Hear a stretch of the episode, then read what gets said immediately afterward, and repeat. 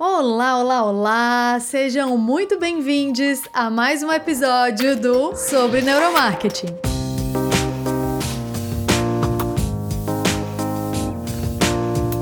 Eu sou Temisa Pimentel. Sou Naime Monteiro. Eu sou a Dulce Batista. E hoje nós vamos conversar sobre memórias. Memórias. Gente, vocês lembram daquela frase quem não é visto não é lembrado? Essa frase regeu a publicidade por muito tempo. Tanto que eu acho que essa frase é a mãe daqueles comerciais da televisão que não paravam de passar nunca. E a gente sabia cantar o jingle, a gente sabia exatamente a sequência das cenas. Inclusive, várias vezes a gente estava bem enjoada deles mas eles continuavam passando. É verdade, firme e forte, né? né? Por mais que a gente já não aguentasse mais, mudasse de canal lá, vinha bendita da propaganda mesmo e tal. Ai, tá bom, a já mesma entendi. musiquinha, a mesma cena, a mesma. Ai, eu pá. adorava. Sabia de cor todas as músicas.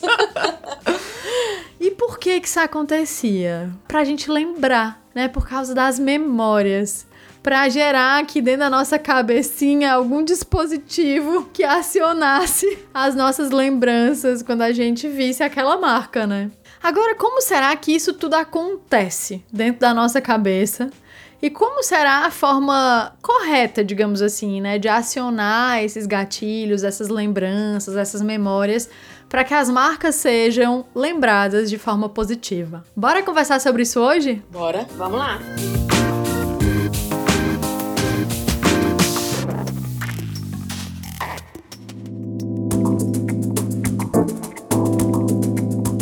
Nai, o que, é memória para ti? Já se perguntou o que é memória? Não. Não, nunca me perguntei o que é memória, porque a gente fala assim de uma forma tão corriqueira e tudo de, ah, porque eu me lembro disso, ah, lembrei disso agora e tal. Mas eu nunca parei para pensar o que é memória e racionalizar o que seria memória, né? Assim, de uma forma tão concentrada nisso. Mas eu acredito que seja todas essas lembranças que a gente tem, que a gente viveu, né? E que geram algum significado pra gente. Não sei. Não sei se estou certo ou errada. Espero descobrir daqui a pouco. Não tem certo nem errado. Dulce, pra você, o que é memória? Olha, Nai, realmente não é algo que a gente vai se perguntar todos os dias o que, que é memória. É algo tão inato. As pessoas falam e a gente, por repetição, a gente já, já sabe o que, que é memória, assim, sem precisar saber do conceito e tudo. Porém, para mim, memória, é, é, na minha opinião, assim, leiga, por enquanto, ainda vou, né, vou desenvolver isso junto com vocês. Na minha opinião, a memória está muito ligada aos sentidos, né? Ao meu cheiro, então, quando eu sinto o cheiro, eu, eu acredito que, que me lembra, me vem a lembrança, me vem a memória de alguma coisa. Então, querendo ou não, eu tento imaginar que memória está muito ligado ao passado. De alguma forma do, do futuro, então seria algo nessa onda aí de passado, futuro, de sentidos.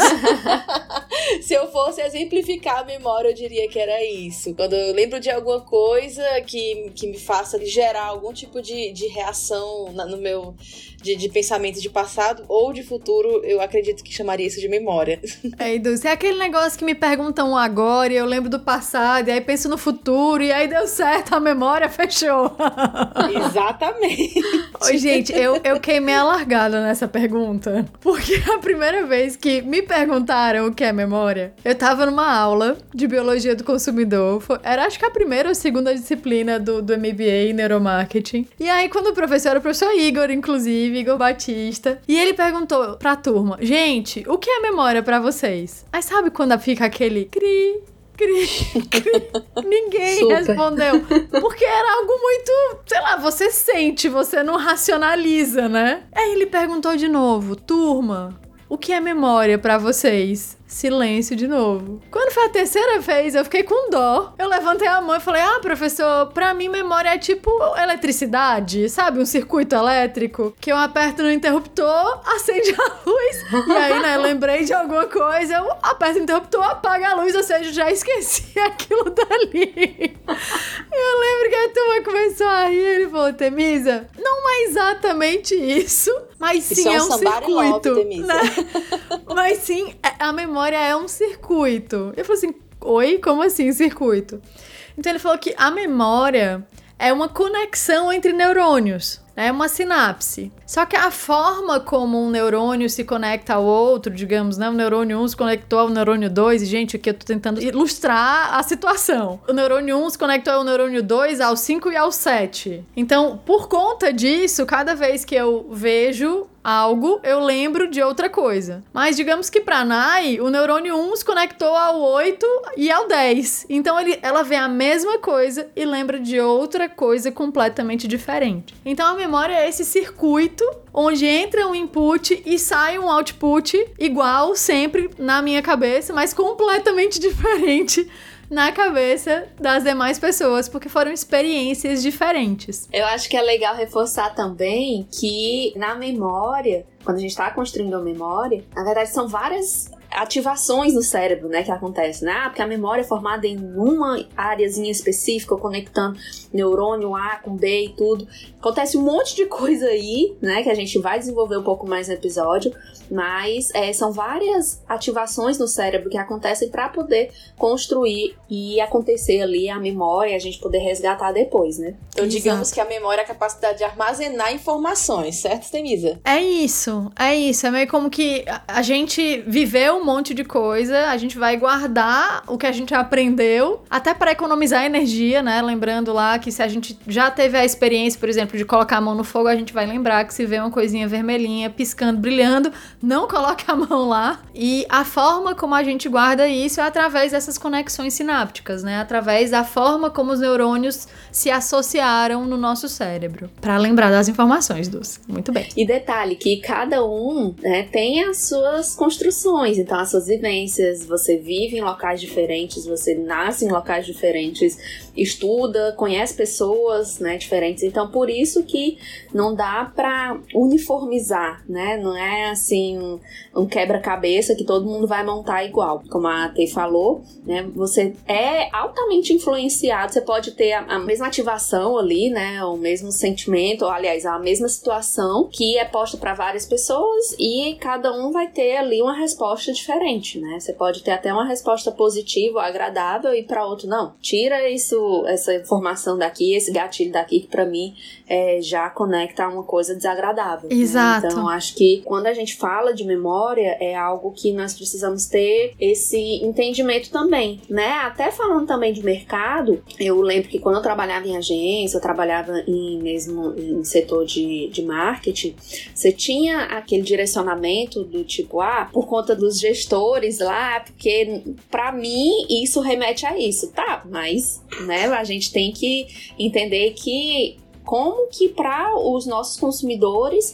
aquele estímulo vai ter que tipo de resultado, né? Então a gente precisa também entender e ter essa, essa sensibilidade, né? Que para cada um as memórias, as emoções, os sentimentos acontecem de uma forma diferente, né? Não, eu lembrei de um, um exemplo, né, real da minha vida. Eu lembro um dia eu conversando, né, comprando limão no supermercado e conversando com uma amiga e eu falei assim, cara, eu adoro o cheiro de limão, porque me lembra tanto casa limpinha. Ai. Sabe assim, depois da faxina, que você chega e sente aquele cheirinho e dá aquele prazer de estar na casa limpinha, organizada. Aí a minha amiga, que é super festeira, deu uma risada. Aí disse: mulher, eu amo o cheiro de limão, porque me lembra caipirinha. e aí eu já sinto o cheiro doce do açúcar junto, eu já escuto o samba tocar e os amigos reunidos. Ah, muito então, bom. a mesma coisa, ela gera lembranças completamente diferentes. No caso, igualmente boas, mas completamente diferentes. E aí, gente, será que as memórias são sempre as mesmas? Será que uma vez que a gente viveu uma coisa, a gente guardou que limão é igual a casa limpa para sempre? Eu acredito que não, hein, Tê? Cada um tem sua experiência. Tem inclusive um fato bastante curioso, que inclusive foi discutido também em sala de aula, a questão do 11 de setembro, que para mim foi de uma forma, que para outras pessoas foi de outra forma e que acaba que se você for olhar os fatos de verdade, não foi do jeito que a gente imaginou ter sido. Como por exemplo, foi levantado em sala sala de aula a discussão que na hora do 11 de setembro estava passando o Dragon Ball Z, por exemplo. Eu, na minha cabeça, era certeza que quando eu estava lá, estava assistindo minha, minha, minha TV, no, no caso, na época que eu achava que era, era a TV Globinho, aí meu, meu desenho favorito foi interrompido com a vinheta do, do plantão da Globo pra vir a, a, a informação do 11 de setembro. E na verdade, não. Na verdade, isso foi uma, uma memória que eu criei e depois eu fui pesquisar na internet. Não foi somente eu, foi meio que um delírio coletivo que a gente criou que estava passando Dragon Ball Z e na verdade não estava passando Dragon Ball Z. Dragon Ball Z não passou nesse dia, não tinha TV Globinho. TV Globinho era apenas um quadro em um programa maior. Eita! E aí eu fiquei assim chocada de como o nosso a, a nossa cabeça, memórias é, é, são assim confusas, né? Que não são fidedignas com o que de fato aconteceu. Não são tão fixas quanto a gente acredita que tenha sido, né? Cara, que caso doido, Dulce. Não, Super. imaginar, né? Que durante o atentado das Torres Gêmeas você tava assistindo o A, só que você tava assistindo o B, né? Imagina. Maluco.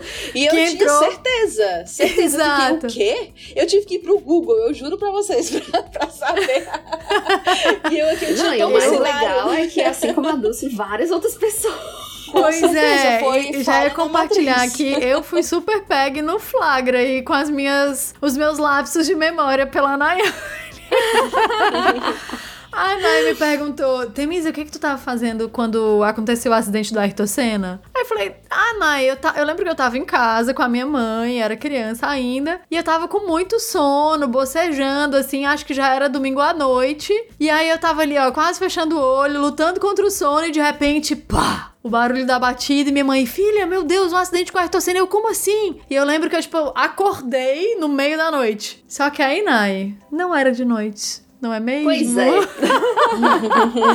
Quando a gente foi aqui conversar um pouquinho, né, antes de começar a gravação, nós descobrimos uma falha aí, né, nas duas versões. Porque eu lembro quando eu recebi a informação do acidente, também criança, eu tava voltando de uma excursão do colégio. Então eu lembro, a gente tinha acabado de de chegar né, no colégio, então era criança, então não tinha chegado à noite, né? É, com certeza tinha chegado durante o dia. E aí eu lembro que uma, uma amiguinha minha, né, acho que já tinha tido a informação com o pai, alguma coisa assim, veio me contar, né, que tinha acontecido o acidente e eu acho que ela já falou até mesmo da morte dele. Então, daí a gente conversando, não, mas foi de manhã, foi de noite, foi de madrugada, no outro dia de Oi? manhã, como é que Oi? ele morreu, Hein? quando que ele morreu. É, aí deu o bug aqui, nós fomos procurar as informações, fizemos contas aqui de fuso horários e tudo e conseguimos chegar à conclusão. Gente, só pra vocês terem uma né, noção. A, a, a- É. a gente tava tão assim, não, não é possível, foi domingo à noite. A Nai, não, foi domingo de manhã. Eu, não, foi domingo à noite. a Nai, só se ele tiver morrido, ele teve acidente domingo e morreu na, segun, na segunda de manhã, porque foi de manhã. a gente foi pesquisar, procurar o fuso horário lá da Itália, o fuso horário daqui, cruzar a informação. E eis que ele teve o acidente às 10 da manhã. Né? E morreu às duas da tarde aqui no Brasil. De um Pois é. Primeiro de Que maio. louco, né? Só. Então, assim, claro, a gente tá rindo aqui da, né, da, da confusão nossa aqui, que como a nossa memória prega peças. Mas essa foi uma situação, assim, que nos envolveu emocionalmente. Né? Então, com certeza, quem tem idade aí pra lembrar, né? Porque com certeza tem uma galera mais jovem ouvindo a gente.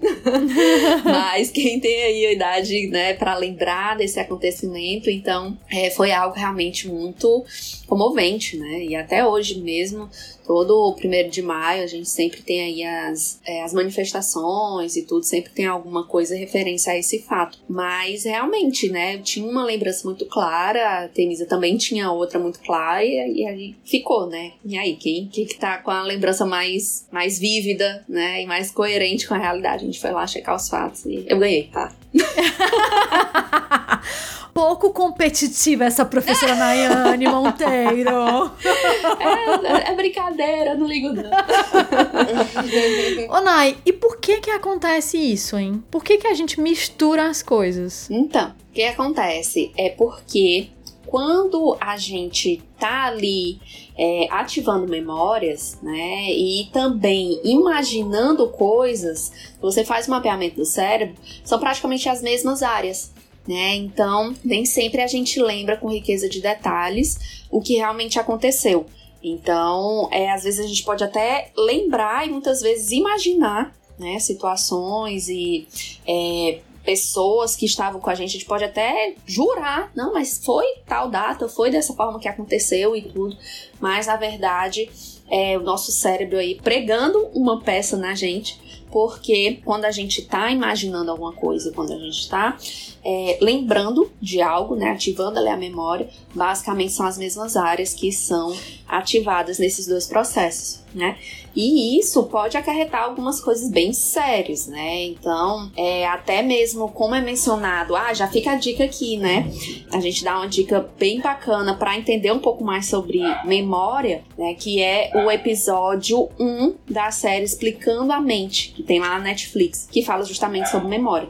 excelente, e, gente. Né, é muito legal. Esse é só o primeiro episódio, né? Tem vários outros lá que falam sobre esse assunto. Quando a gente está numa situação dessa, né, que é colocada à prova né, essa questão da memória, por exemplo, acontece alguma coisa e aí, né, alguma coisa que você está envolvido ali, por exemplo, no, crime, e aí você precisa reconhecer algum criminoso, né? Isso pode te pregar uma peça e você pode é, jurar que foi a, né? Você tá vendo aquela pessoa e é como se seu cérebro absorvesse aquilo como verdade e você vai dizer não, foi fulano. E na verdade não foi. Então, assim, quando um, uma acusação e uma condenação é feita apenas com base nisso, né? Quando você não tinha ali um, um exame de DNA e coisas assim, imagina quantas pessoas, né, já foram ali acusadas indevidamente, passaram tantos, tanto tempo é, condenadas e tal, por conta de situações como essa, né? Então, com o avanço da, da medicina, da ciência,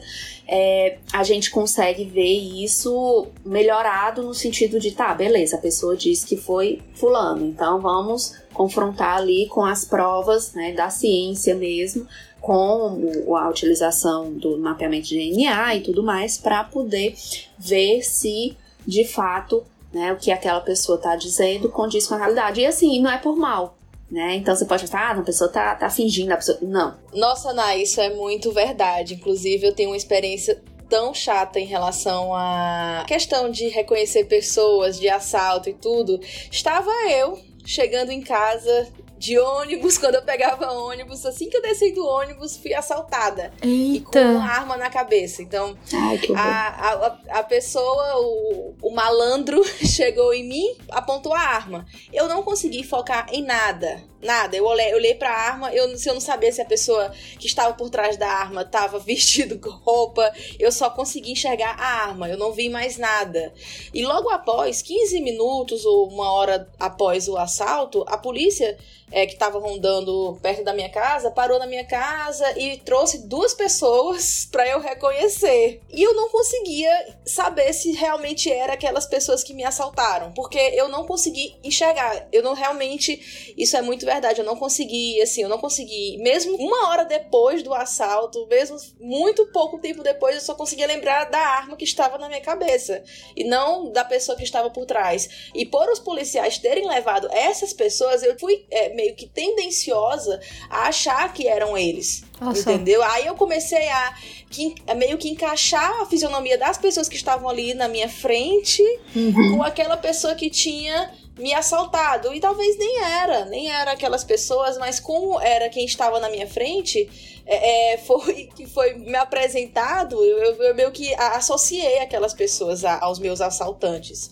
Então isso deve acontecer demais na questão de reconhecimento de vítima, porque quando você tem aquela, aquele estímulo da arma, você, você se concentra naquilo. Uhum. E aí quando você tá numa, numa sessão que você precisa reconhecer o seu agressor, a pessoa que te assaltou, é, é uma situação meio complicada, porque a memória é muito falha. E para não haver injustiças, precisam ter testes de DNA, precisam, inclusive, nos Estados Unidos, todo ano é, é feito é, esses testes, e, e mais de 75% das pessoas que foram reconhecidas reconhecida por vítimas, não era a pessoa. Porque o cérebro pregando peças, como tu falou, a memória da gente prega muitas peças. E essa é uma é experiência é de forte impacto emocional, né? Então é até difícil ser cognitivo, né? Captar todos os impactos emocionais e interpretar aquilo de forma racional para identificar se a pessoa era morena, se era branca, se era negra, se era cabelo grande, né, sei lá.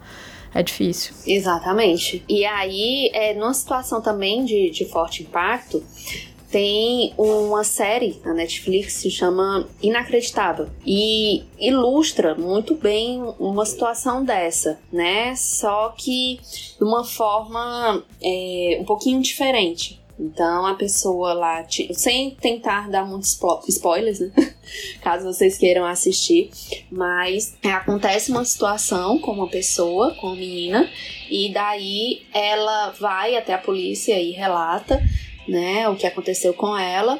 Só que ela é tão questionada, né, ali no momento do depoimento dela, que ela mesma, é, até mesmo pressionada pela mãe e tudo, né, mãe adotiva, porque ela já tinha passado por situações que ela é, às vezes falava coisa e depois não era bem aquilo, né, que aí ela mesma acabou ficando em dúvida né, se tinha acontecido ou não aquela situação. Daí ela foi novamente à polícia e disse que ela tinha inventado tudo aquilo. Caramba! É, e com o decorrer da série, né, foi provado que não, né, que ela não. Acabei de dar mega spoiler no final da série, né? Ups! Foi mal. Saiu. Mas é bem interessante você ver como eles descobrem isso, né? E aí fica pra, a dica aí para vocês assistirem. Porque nem ela mesma tinha certeza. Né? Então, é, claramente a gente tem essa relação de quando você tem a, as áreas ali da memória e as áreas da imaginação ativadas e você fica sem saber. Poxa, será que aconteceu mesmo? Será que não aconteceu? Será que eu inventei? Será que isso é real? Por exemplo, eu tenho um sonho que para mim claramente é real. Tipo, para mim, eu quando era pequena flutuava. eu posso inclusive descrever a visão lá de cima por todos os lugares que eu passei. Exatamente. Eu tenho certeza que quando eu era pequena eu conseguia tirar os pés do chão. Mas, né, racionalmente isso não é possível. Então, é, eu nunca né, cheguei a afirmar isso com certeza pra, enfim, não, não me taxarem de louca. Mas assim, é, se Até alguns anos. Este momento presente, não é, Nayane? É, é, pois é, né? Mas eu sei que não é real, tá? Mas se assim, me perguntassem quando eu era, sei lá, pré-adolescente, eu poderia jurar que eu flutuava. Então, assim, né, o que a minha imaginação, meu sonho colocava ali, para mim era completamente real. Engraçado que são situações que nos prendem, que nos chamam muito a atenção, que nos geram as memórias, né? Então as memórias são muito ligadas, são fortemente ligadas a isso. Então, Tê, já que você tá cheia de spoiler junto com a Naya aí, me conta como que, as... como que as memórias são formadas? Como que elas se formam aqui nessa nossa cabeça, nosso cérebro? Cara, é, é, eu, para mim foi o achado. Estudar sobre isso e, e discutir sobre isso aí dentro da, das aulas de neuromarketing. Bom, tudo começa com a nossa atenção. Então, algo, né? Uma interrupção, quer seja a vinheta do plantão da Globo, tan, tan, tan, tan, tan, tan, tan, tan, tan, né? Chama ali nossa atenção. Ou então uma música que já começa na entrada de um vídeo. Ou o bandido, né? No caso da experiência da Dulce, que chegou já apontando uma arma. Então é algo que quebra o padrão, chama a nossa atenção. Uma vez que chama a nossa atenção, os nossos sentidos recebem aquele estímulo e despertam emoções. Pode ser uma emoção de medo, como no caso da Dulce, pode ser a de ansiedade, como no caso de ouvir o plantão, né, a vinheta da Globo, pode ser de fome, né, no caso dos jingles de algumas, né, cadeias de restaurante. Então vai vai despertando uma série de emoções e essas emoções vão gerar um tipo de conexão entre os nossos neurônios, né? Vão gerar uma sinapse específica. Então, se a Dulce volta a ver uma arma, ela vai sentir medo. Agora, se aquela situação não se repete ou ela não teve um forte impacto emocional, a gente esquece daquilo. Então, sabe aquela propaganda que você vê uma vez só? Você vê ela de novo, meio que você não lembra imediatamente o que era ou qual era a marca ou aquele jingle que tocou quase nada, e você fala, ah, meu Deus, que, o que era isso aqui mesmo, hein? Então você não conseguiu formar uma memória de longo prazo, ou seja, uma lembrança que meses depois, ou até às vezes anos depois, você vai imediatamente se lembrar do que se trata. Agora, se aquela experiência, por exemplo, todos os dias eu chego no, no trabalho e tem um carro vermelho em frente ao trabalho. Todos os dias eu vejo aquele carro vermelho. Então eu meio que fixo carro vermelho igual a fulano de tal, que é o dono do carro. Carro vermelho igual a Ferrari, né? Que aparece sempre em seus comerciais um carro vermelho. Então, quando repete, a gente forma, né, consolida essas conexões, essas ligações sinápticas dos neurônios e a gente forma ali um circuito de input-output. A outra forma disso acontecer é quando a gente tem uma experiência emocionalmente muito forte, como a experiência que a Dulce citou, né, no caso do assalto. Ou, por exemplo, experiências positivas também. Eu lembro muito bem a primeira vez que eu fui para um festival de música. Eu lembro de chegar e ver aquela multidão e todo mundo vestido no mesmo estilo e aquela música alta e olhar para o lado tinha tirolesa.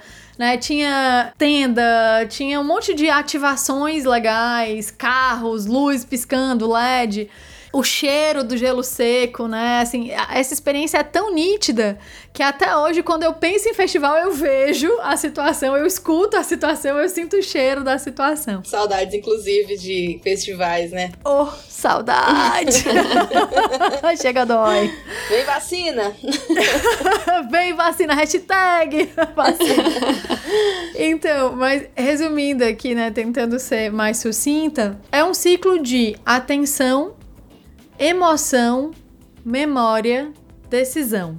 Essas quatro atributos caminham juntos e é justamente por isso né, que as memórias são tão importantes na nossa história. Elas são um atalho entre um estímulo que a gente recebe, que seja uma música, um cheiro, uma cor, né, um, uma, uma informação perigosa como fogo ou como arma, o estímulo que a gente recebe, o circuito completo de emoção, de lembrança, de processar aquilo e a decisão que a gente vai tomar, a ação que a gente vai tomar depois disso. Que bacana, Temisa. Arrasou. Tentei. Perdoem aí se eu tiver falhado alguma coisa, viu, cientistas? Eu tô aqui do lado marqueteiro, tentando explicar o que eu aprendi. E o legal é que quando essas memórias se formam, se você para pra pensar, assim, a gente não tem muitas memórias quando se é criança, né? Então ali ter os, sei lá, 4, 5 anos, eu tenho uma memória muito forte. Foi a primeira vez que eu andei de avião, né? E aí eu tinha ali, acho que uns 3 anos de idade. Mas eu, eu lembro assim, né? Quase como um sonho, porque eu não lembro detalhes e tudo, ah, o cheiro, não sei o que, barulho, não. Mas são poucas, né? Eu lembro, sei lá, de um dia que eu fui no sítio dos meus tios mas também né, muito nebuloso. Agora, memórias mesmo que a gente carrega até né, no resto das nossas vidas, lá quando a gente já tá velhinho, nos nossos 70 anos, inclusive já é, tem pesquisas que falam sobre isso, é, são as memórias que são construídas de 10 a 30 anos. Né? Então, se você pega um, uma linha do tempo né, de uma pessoa, uma forma assim, bem genérica, claro, né? é nesse período que acontecem é, as principais mudanças na vida, os principais acontecimentos. Né? Então, por exemplo, na minha, nos 10 anos foi quando eu mudei de colégio para um colégio maior e tal. Então, tem muitas lembranças dos 10, 11, 12 anos. Né? Então, ali na época eu passei no vestibular. E na minha época, né? Tinha um vestibular. E aí, e Enem, né? Tá bom, amiga, não fica coisas. só nessa. Na nossa época tinha vestibular. Ai, graças a Deus. né? Então, é, eu lembro que eu estudava tipo, madrugada e tal, para poder né, me esforçar, passar e tal, a lembrança quando eu passei e tudo. Tudo bem que não faz muito tempo, né? né não tenho 70 anos, mas são lembranças que com certeza, quando tiver ali mais velhinha e tal, que nem a velhinha do Titanic, né? Eu vou lembrar dessas situações. Então, assim, geralmente é quando a pessoa tem ali um, uma mudança de emprego ou tá construindo, né, sua sua vida é, de trabalho e tal, é, ou então até mesmo relacionamentos, casamento, filho, né? Então são momentos ali, de novo, uma forma genérica, né? Que é, as pessoas elas têm e acontece mais ou menos nesse período. E aí eu lembro muito, né? Quando eu conversava com meu avô, ele tem Alzheimer, né? E até hoje ele já tá bem mais debilitado, mas é, quando eu conversava com ele, ele lembrava muito dessa época, né? Dele, onde ele tinha ali os 20 e poucos, 30, 30 anos, que ele morava no Rio, então todas as lembranças dele eram naquela época mesmo, né? Você queria falar, ah, tá, boa, e sei lá, o, último Natal, ele não lembrava. Né? Ele fixou a memória ali naquele período que realmente eram muitas transformações. Para ele, né, foi uma época muito boa da vida dele, então ele lembrava. É, né, durante muito tempo ali, até mesmo quando ele já estava ali com idade bastante avançada. Nai, o que eu achei interessante dessa reflexão de que as principais memórias se formam de 10 a 30 anos é que nessa fase a gente tem muitas primeiras vezes. Verdade. Né? A gente tem muitas experiências de forte impacto emocional. Verdade. Por exemplo, a primeira vez que você saiu de casa, né, para ir morar só, a primeira vez que você casou, a primeira vez que você foi trabalhar, né? Então, a primeira vez que você se viu enquanto, enquanto indivíduo adulto, né? Que, ah, posso fazer o que eu quiser na hora que eu quiser, né? O primeiro salário. Primeira vez que pagou boleto. a primeira vez que pagou conta, né? né? Saber é, quanto custa as nunca coisas. mais parou. que conheceu uma cidade Mas nova. É, é, esse lance, né, da, do, da experiência de forte impacto emocional formando as memórias de longo prazo que vão guiar a gente o resto da vida todo, né? Até os 80 anos com Alzheimer, lembrando de quase nada, mas lembra disso.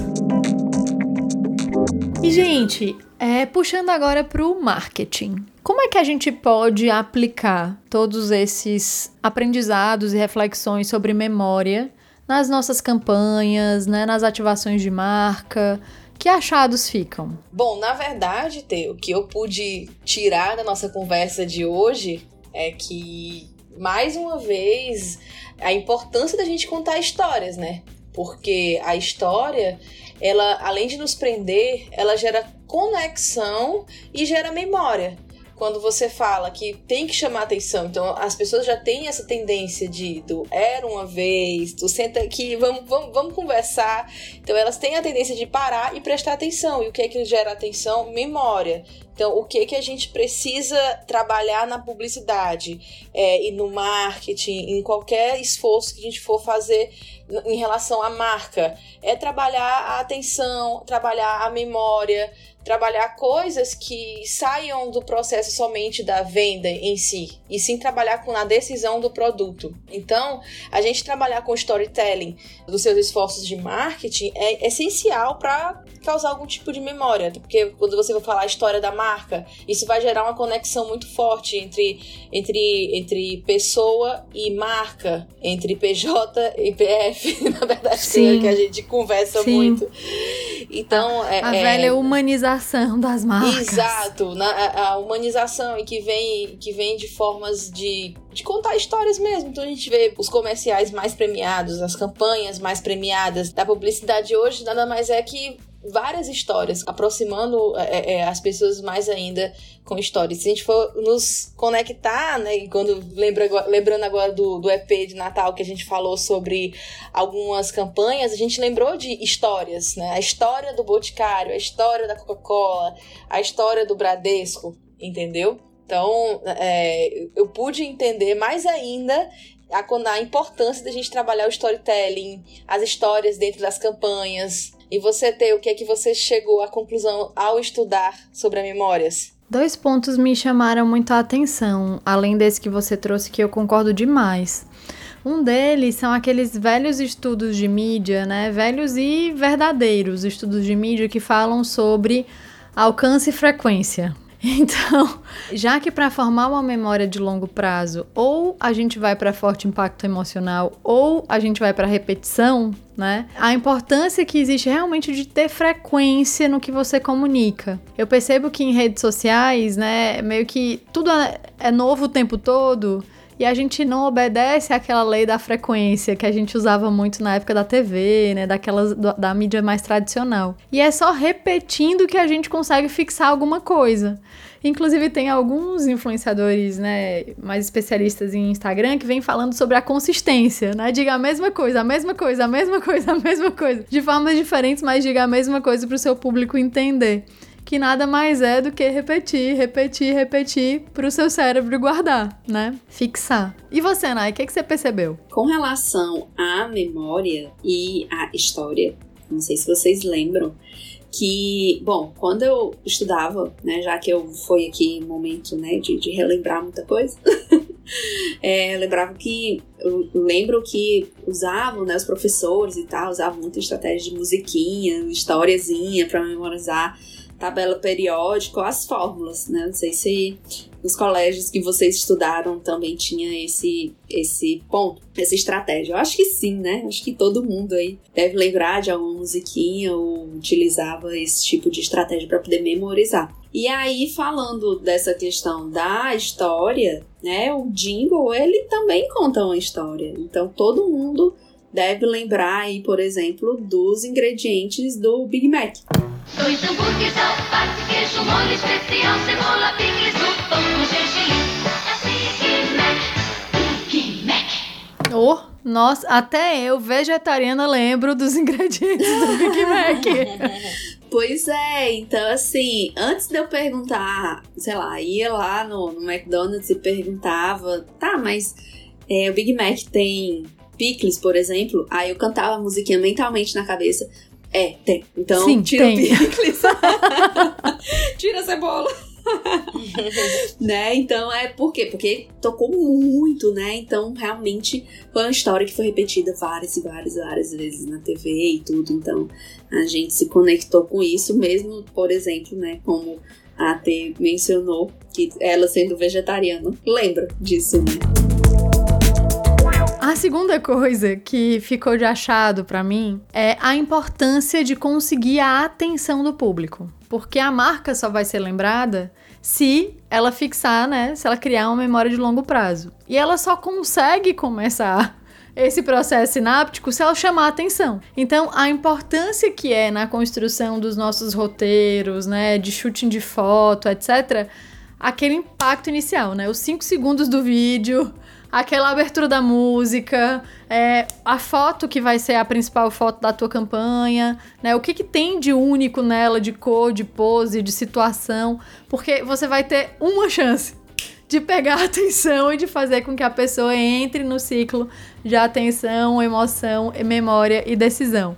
E se a gente falha enquanto comunicador, né, nesse começo, nesse topo do funil, né, que puxa também para o funil AIDA e para outros funis, né, dependendo do como a gente quiser esmiuçar o funil, digamos assim, né, de conseguir lá em cima trazer a pessoa para conversar com a gente e assim despertar interesse, desejo e uma possível compra do teu produto. Legal. E o outro ponto também é com relação ao local. Né? É interessante que ele, assim como a história e a emoção, né, esses três pontos aí, emoção, história e local ou lugar, eles formam a base de algumas das nossas memórias mais fortes. Então, quando a gente está no lugar, eventualmente a gente pode ter ali um acesso a uma memória ou a gente tem uma memória de um local. Então, os lugares eles também são muito ativos nesse processo de memória, né? Então, quando você, por isso que a gente usa muito essa questão no marketing também, uma ativação ou alguma coisa que te conecte com aquele local, né? Porque toda vez que a pessoa voltar naquele local, ela vai lembrar daquela emoção, daquele, daquela história que ela viveu, né, o que ela acompanhou em um momento bom, feliz da vida dela, né? Então, acredito que para a gente conseguir ativar memórias positivas, né, principalmente, claro, ninguém quer ativar memória negativa, né? Mas pode acontecer, né? Mas acho que não deve ser o objetivo de ninguém. É, são três três pontos bem interessantes, né, da gente pensar e trabalhar, que é o local, a emoção e a história. Demais. Sobre o, lo o local, Nai, um outro ponto, uma outra associação que me vem é a relação com a cultura e os regionalismos. Boa. Como a gente falou no começo do programa, né? Cada input gera uma memória diferente. Né? O cheiro de limão gera memórias diferentes para pessoas diferentes, de acordo com a vivência que cada uma teve, ou seja, de acordo com a cultura que cada um estava imersa durante o seu crescimento, durante né, a sua fase inicial da vida. Então, conseguir trazer é, regionalismos, músicas específicas, né? Que, que, tipos de músicas, né? Que falam muito bem com um povo, com uma região, é, termos, cores, vestuário, né? Tudo isso ajuda a criar associações com memórias daquele lugar, né? Daquele local a qual a gente pertence e com, com quem a gente se sente imediatamente afim. Então, local também enquanto cultura e regionalismo nas comunicações. Fantástico. Bom, sobre emoção, a gente conversou muito sobre isso em dois episódios. O episódio passado do marketing sensorial. Então, se vocês quiserem entender, né, se aprofundar um pouco mais em como despertar emoções, deem uma olhadinha nesse episódio que a gente dá várias dicas sobre como é, o fato funciona, né, para ativar emoção, audição, paladar e aí vai. E no episódio que a gente falou sobre os neurotransmissores, né, sobre o, quais os gatilhos, quais os estímulos que fazem com que o nosso sábio corpo libere substâncias químicas que nos deixam mais felizes, né, mais propensos a tomar decisões, mais é, adrenalizados, mais energizados para seguir em frente.